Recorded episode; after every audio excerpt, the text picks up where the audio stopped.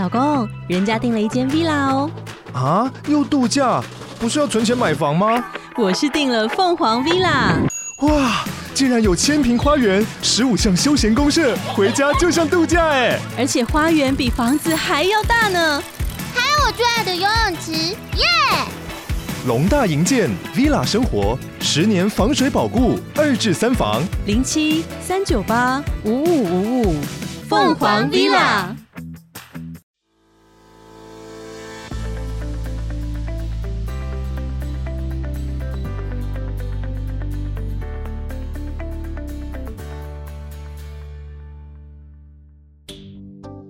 早安，你好吗？欢迎收听老周的 Money Talk，在这里我们一起听故事、学财经。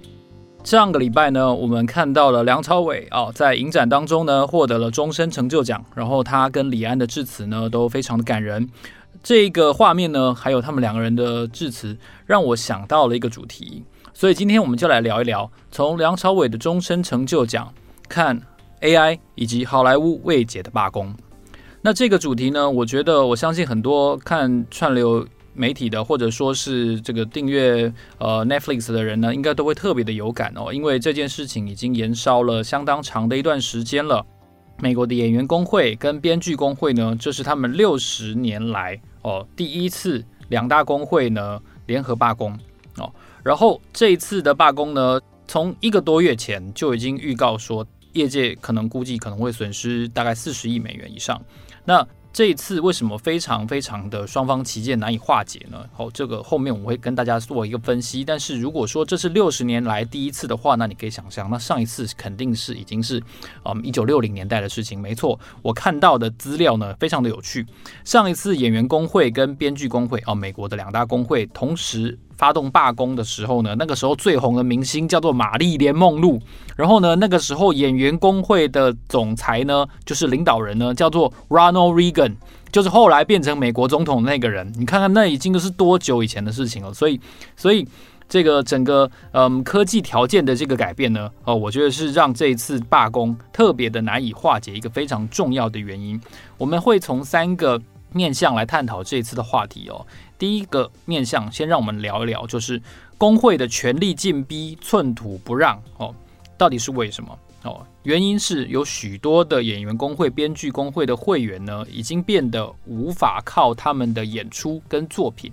来生活哦。就在梁朝伟获得终身成就奖的同时呢，哦，在接受访问的这个威尼斯影展的评审团主席哦，查泽雷 Damian Chazelle） 呢，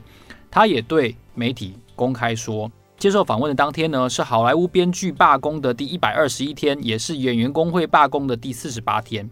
那后来他又查泽雷又说呢，他认为每一件艺术作品都有独特的价值哦。这个观念，这个价值观，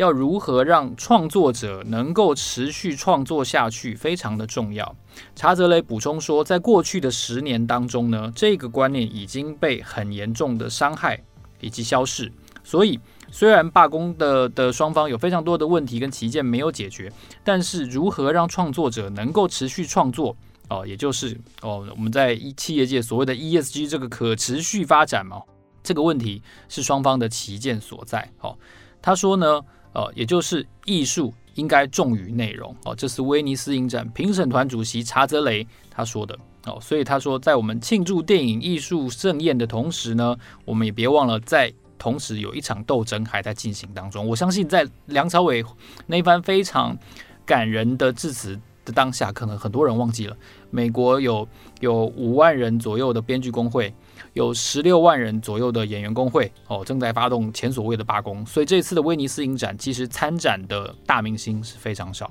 那到底双方的旗舰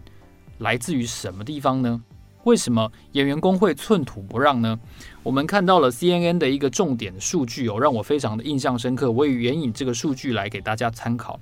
那演员工会要让工会的会员能够获得健保，就是在工会这边投保健保的最低的收入，一年收入是两万六千四百七十美元哦。但是根据美国演员工会的调查呢，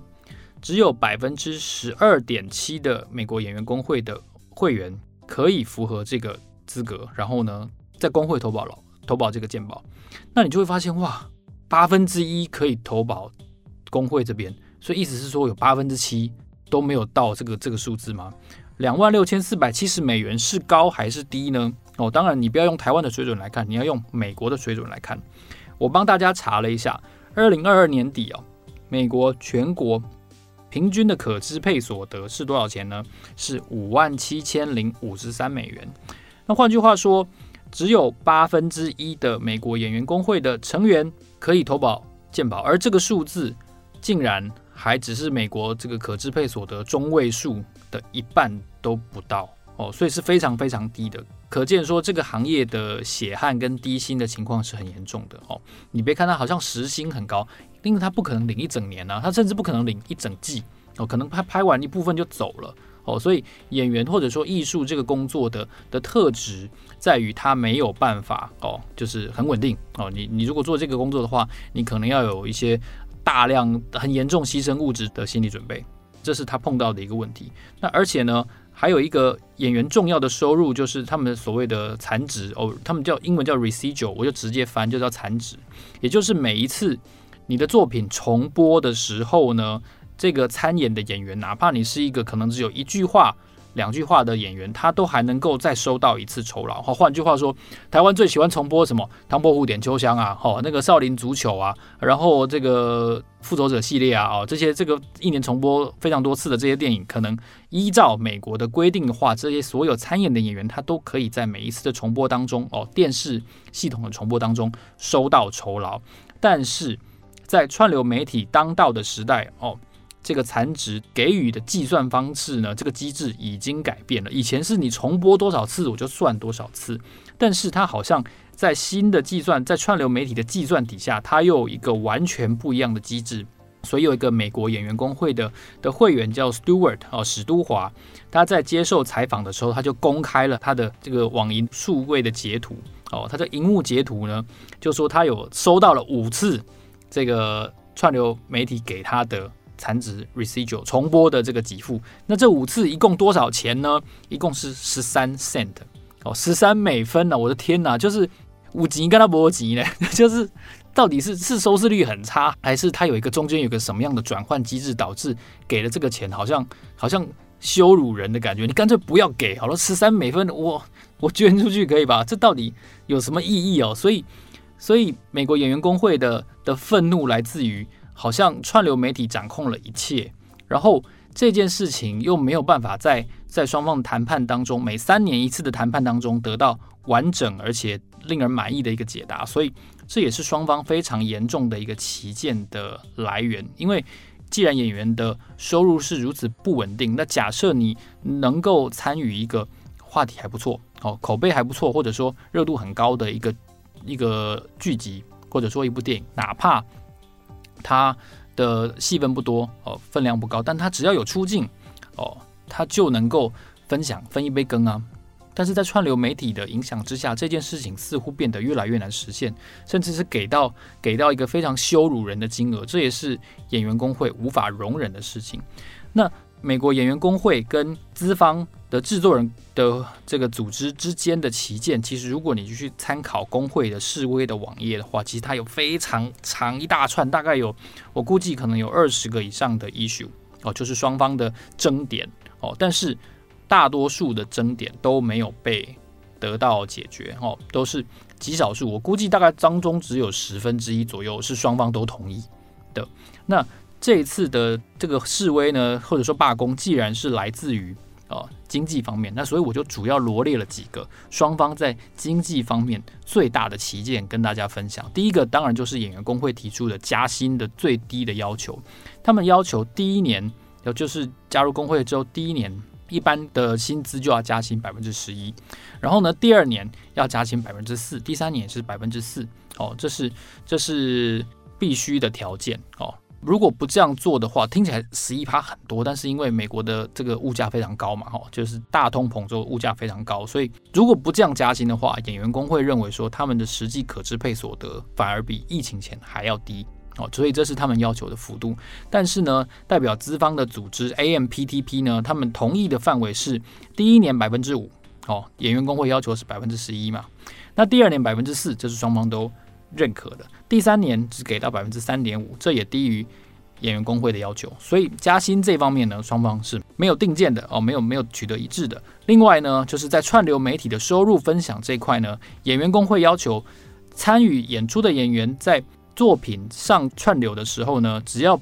被播放了，演员就可以分享他的营收。但这件事情呢，被 AMPTP 给拒绝了。因为可能串流背后的机制运算相当的复杂，而且不愿意公开这个计算机制，所以他没有办法同意演员工会的要求。那第三个双方碰到的一些旗舰的问题呢，就在于说演员工会要求必须要根据通膨的幅度去调整演员工会会员在出差的时候得到的这个嗯差旅费哦，这个杂支包括了这个餐饮开支，然后杂支开支。因为他们声称呢，演员工会的会员自从二零零一年以来，已经长达二十二年，这一笔款项的额度都没有得到调整。然后，如果有不遵守合约的时候呢，希望资方这边要能够立下条款，明确的能够纠正资方有任何的会员不遵守这样子的条款。那他们也希望能够得到预付，而不是我先垫款，我先吃喝了之后几个礼拜。资方这边的工会才付钱，哦，但是这件事情呢，AMPTP 的回应在演员工会这边的网页的叙述是说，他们愿意增加，资方愿意增加的费用的额度是远低于通膨的，哦，换句话说，这二十二年来的的高通膨，可能还是有一部分必须要由演员工会这边来吸收，他忽略了要按时付款这两个问题，哦，另外另外还有一个非常非常重要的一个争点哦。也是我觉得双方在在应用未来科技上面碰到的一个相当大的旗舰，那就是 AI。哦，虽然关于 AI 的叙述相当的短，这个演员工会说呢，要求 AMPTP 要制定一套全面适用所有会员企业的条款来保护人创作的作品，而且如果在呃表演演出者呢，他有一个数位复制的时候，或者说他们的画像、他们的影像、他们的声音或他们的表演的实际内容会被人工智慧加以后置、加以修改、微调的时候呢，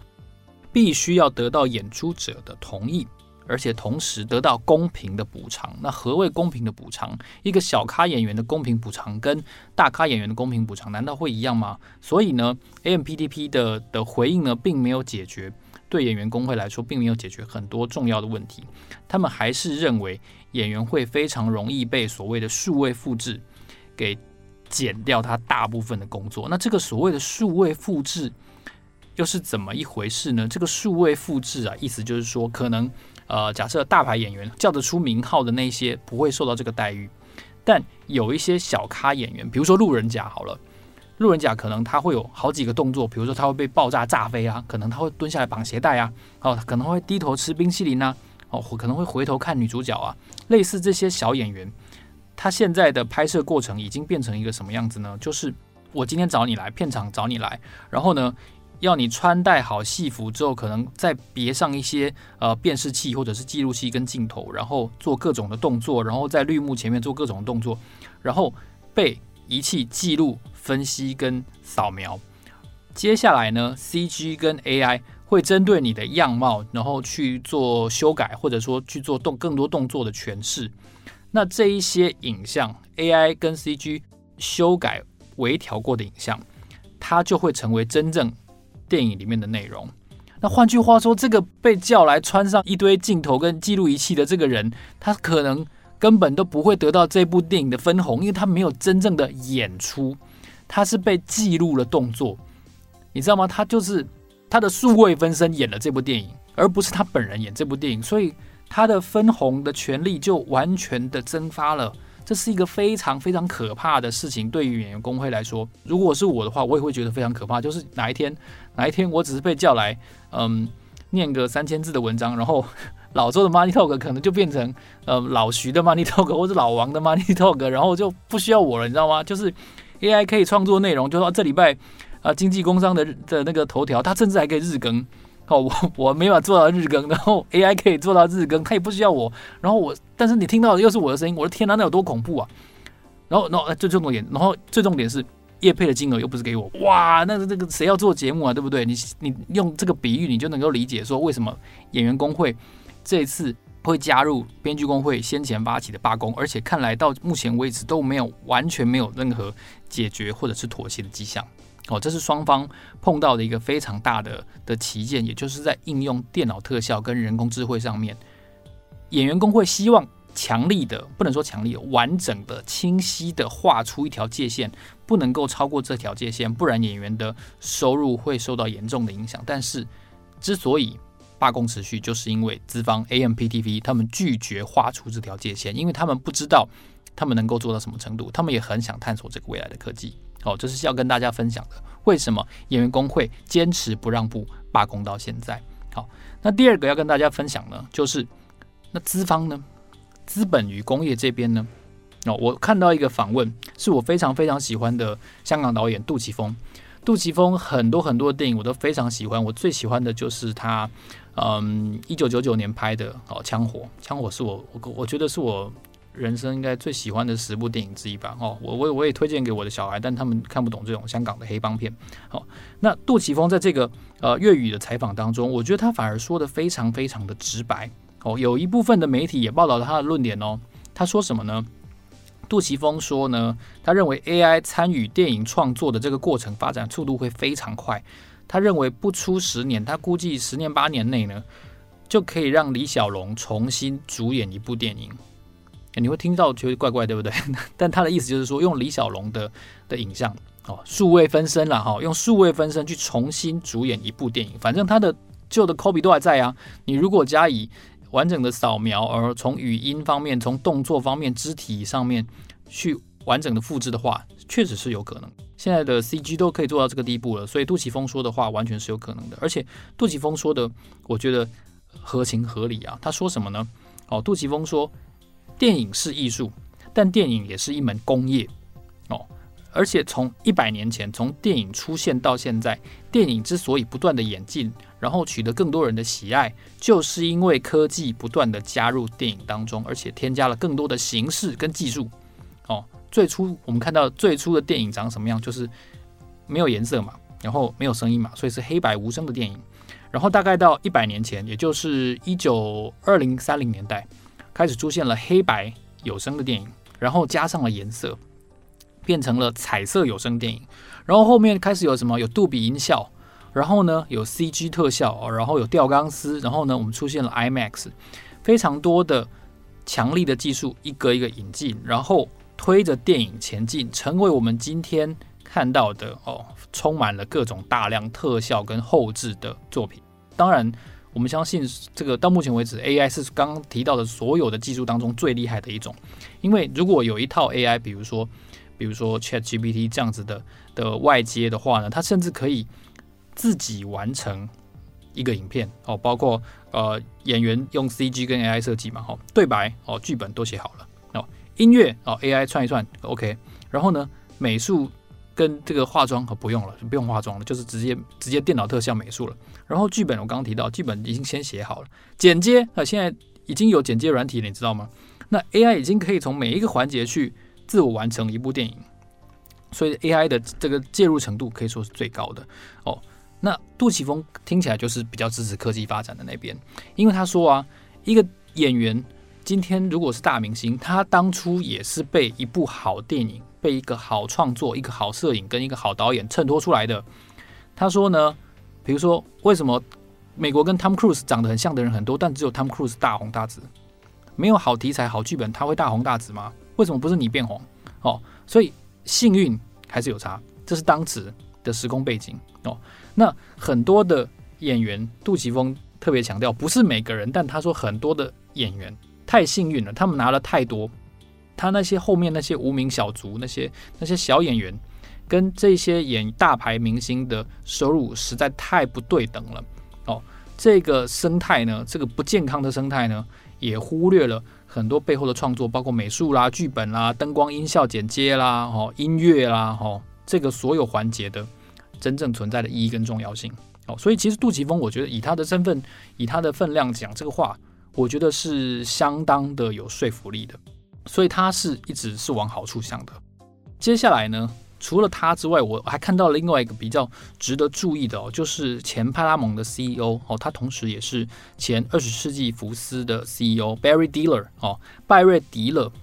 拜瑞迪勒呢，他讲的话，我觉得相对就比较公允一些。他认为呢，哦，疫情你被肺炎感染了，你得了新冠肺炎，然后呢，你不敢去电影院，所以你就回家订阅一个串流平台，可能是 Netflix，可能是 Hulu 什么的。然后呢，每一个人都这么做，所以电影院就挂了。哦，但是现在这件事情又对以串流平台为主的娱乐业生态造成非常大的冲击哦，因为现在已经是九月喽。如果这件事情在耶诞节之前没有得到解决的话，大家在耶诞节长假期间，特别是嗯北美跟欧洲为主的这个 Netflix 的重镇哦，收入的重镇，就会陷入一个没有芯片可以看的窘境哦哦。那耶诞节意味着长假到来。那很快的又又到二零二四年，所以到明年初很可能都会没有芯片可以看哦。在这个情况下，你还会想要续订 Netflix？你还会想要续订各种的串流平台吗？很可能是不会的哦。所以这个 Barry Dealer 他就警告说，这件事情假如没有早日解决的话，可能会对各家串流平台造成毁灭性的影响哦。他用 Perfect Storm，他用完美风暴这个字来形容。那我刚才为什么说 Barry Diller 他讲的话比较公允呢？因为他说啊，今天这件事情要解决，只有一个方法，就是那些拿最多钱的好莱坞高层经理人，哦，比如说 Netflix 高高层啊，或者说比如说是迪士尼的高层啊，这些人，还有拿最多钱的呃好莱坞的明星们，这两群人，他们自己要摸摸鼻子，要认，要减薪百分之二十五，通通都要少拿百分之二十五。不然，整个业界这件事情是没有办法妥协的。诶，听起来，其实我我仔细想想，我觉得是蛮蛮合情合理的。因为从杜琪峰到 Barry Diller，他们两个人都点出一件事情，就是那些大牌演员拿的钱实在太多了。哦，那反过来，在演员这边也会觉得那些好莱坞的公司的高层们，他们实在拿太多了。哦，在过去几年的这个股市荣景当中，透过不管是股价的上涨，或者说库藏股等等的方式，哦，他们在资本市场的结构底下，在企业的结构底下都收获满满哦。反观这个工会，当然就是就是工会成员，这就是一种相对剥夺感嘛，而且是非常严重的相对剥夺感。那所以 Barry Dealer 的减薪四分之一，我觉得算是蛮合理的。当然，我想这个这个主张 可能没有人能接受哦。但是，但是我觉得这件事情要解决，真的就是缩小收入差距这件事情，必须要有人带头做哦。这也是资方到目前为止，我觉得很清晰的一个表态哦。从香港的杜琪峰到好莱坞的重量级的资本的背后的操盘手 Barry Diller，我觉得他们很清晰的传达出了一个一个他们不会退让，而且他们肯定会让 AI 继续向前进的这个观点。那最后我想跟大家总结一下，我觉得如果有看过嗯，就是他《捍卫战士》第二集的人，肯定会对一开始。的这个 Dark Star 这部飞机留下非常深的印象，但是其实当时我坐在电影院里面，我印象最深，整部电影我印象最深的反而是，嗯，这个将军，这个少将艾德哈里斯他说的一句话，他对他对，接下来我要爆雷了，接下来我要爆雷了，哦，很重要的话说三次，接下来我要爆雷了，如果你不想听爆雷的话，你就好听到这边就好，好，艾德哈里斯呢，他就跟嗯男主角，他就跟。独行侠说：“他说呢，早晚有一天，这些飞机上面都不再需要飞行员了哦，因为飞行员有各样的需求，他们会不听你的话哦。你你不管有没有你，不管有没有独行侠，